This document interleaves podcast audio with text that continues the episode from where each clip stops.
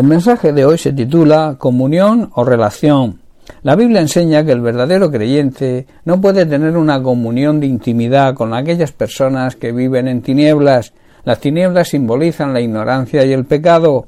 Se puede decir que podemos tener relación, o sea, relación significa una conexión, una correspondencia, una comunicación, un trato entre personas con los pecadores, pero nunca una comunión de intimidad, una participación íntima, un trato familiar, una fidelidad, tener la misma visión, el mismo pensar, el mismo sentir que ellos.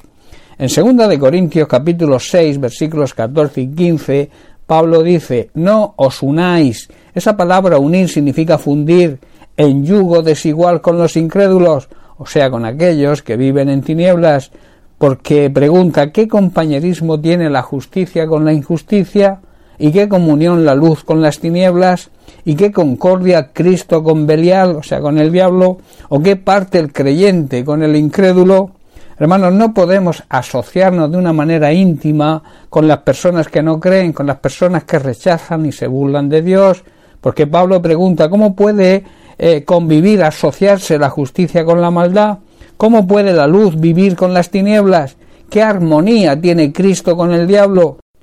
¿Qué tiene en común un creyente con un incrédulo? Esto habla de luchas, habla de enfrentamientos, habla de guerra.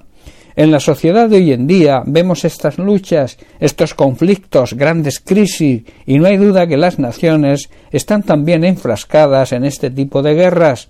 Estamos de alguna manera en unas guerras que están llevando al ser humano a la aniquilación de todos los valores éticos y morales, incluso al desprecio de la misma vida, a través de asesinatos, el aborto, la eutanasia, conduciendo a la humanidad a la depravación y por consiguiente a su destrucción.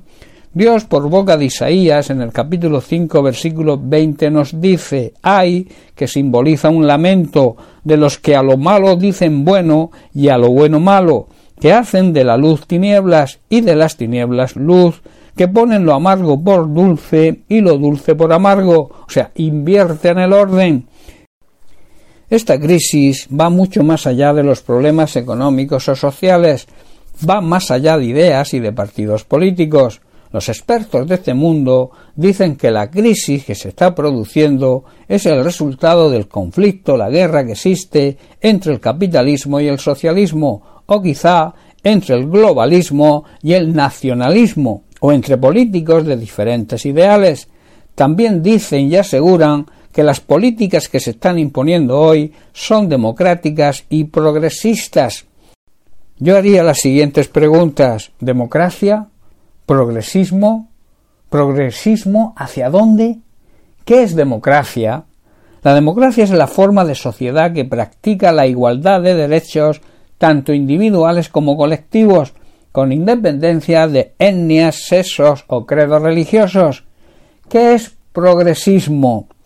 Dicho, dice el Real, la Real Academia Española, dicho de una persona o de una colectividad de ideas y actitudes avanzadas, por tanto, significa avanzar, mejorar, hacer adelantos en determinada materia.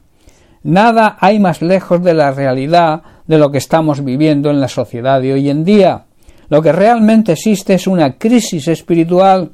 Como cristianos sabemos que esta lucha no es sólo de izquierda contra derecha ni capitalismo contra socialismo, es una lucha entre es una lucha, es una guerra entre la luz y las tinieblas, entre el bien y el mal, entre la verdad y la mentira. Es un enfrentamiento, es una guerra, es un conflicto entre la justicia y la injusticia, la luz con las tinieblas, Cristo que es la verdad contra Satanás que es el padre de la mentira.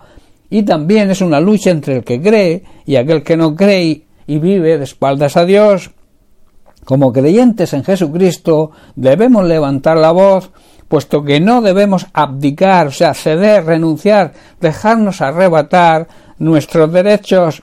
Como creyentes que amamos la justicia, debemos levantar nuestra voz ante tanta depravación, ante la pérdida de valores éticos y morales que a través de las nuevas ideologías se están perdiendo. El problema lo que realmente está sucediendo es invisible y desconocido para la mayoría en nuestro país. Están ciegos incluso para algunos creyentes cuyos ojos espirituales no están abiertos y eligen ignorar esta guerra espiritual y así pasar desapercibidos.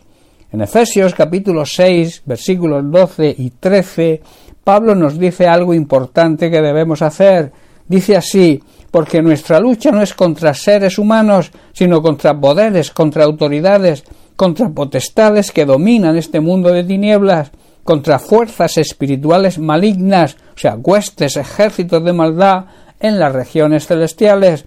Por tanto, dice Pablo y aconseja, tomad toda la armadura de Dios para que podáis resistir en el día malo y habiendo acabado todo, estar firmes.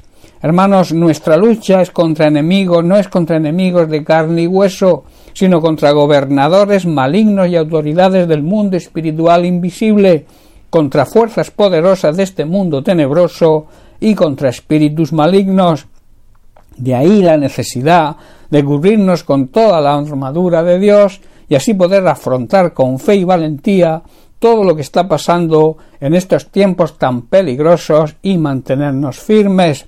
Recuerda y te dejo con esto, con los pecadores y los incrédulos, relación sí, para poder predicarles el Evangelio y ser ejemplo y que puedan arrepentirse y recibir la salvación. Pero no debemos tener comunión, no debemos participar de sus ideas, tener una relación familiar, un trato familiar, una fidelidad a sus ideas, tener la misma visión que ellos, el mismo pensar. Esto es lo que no debemos hacer, porque este mundo llama a lo malo, lo llama bueno, y a lo bueno lo llama malo. Bien, pues hasta aquí el mensaje de hoy. Que Dios te bendiga. Un abrazo.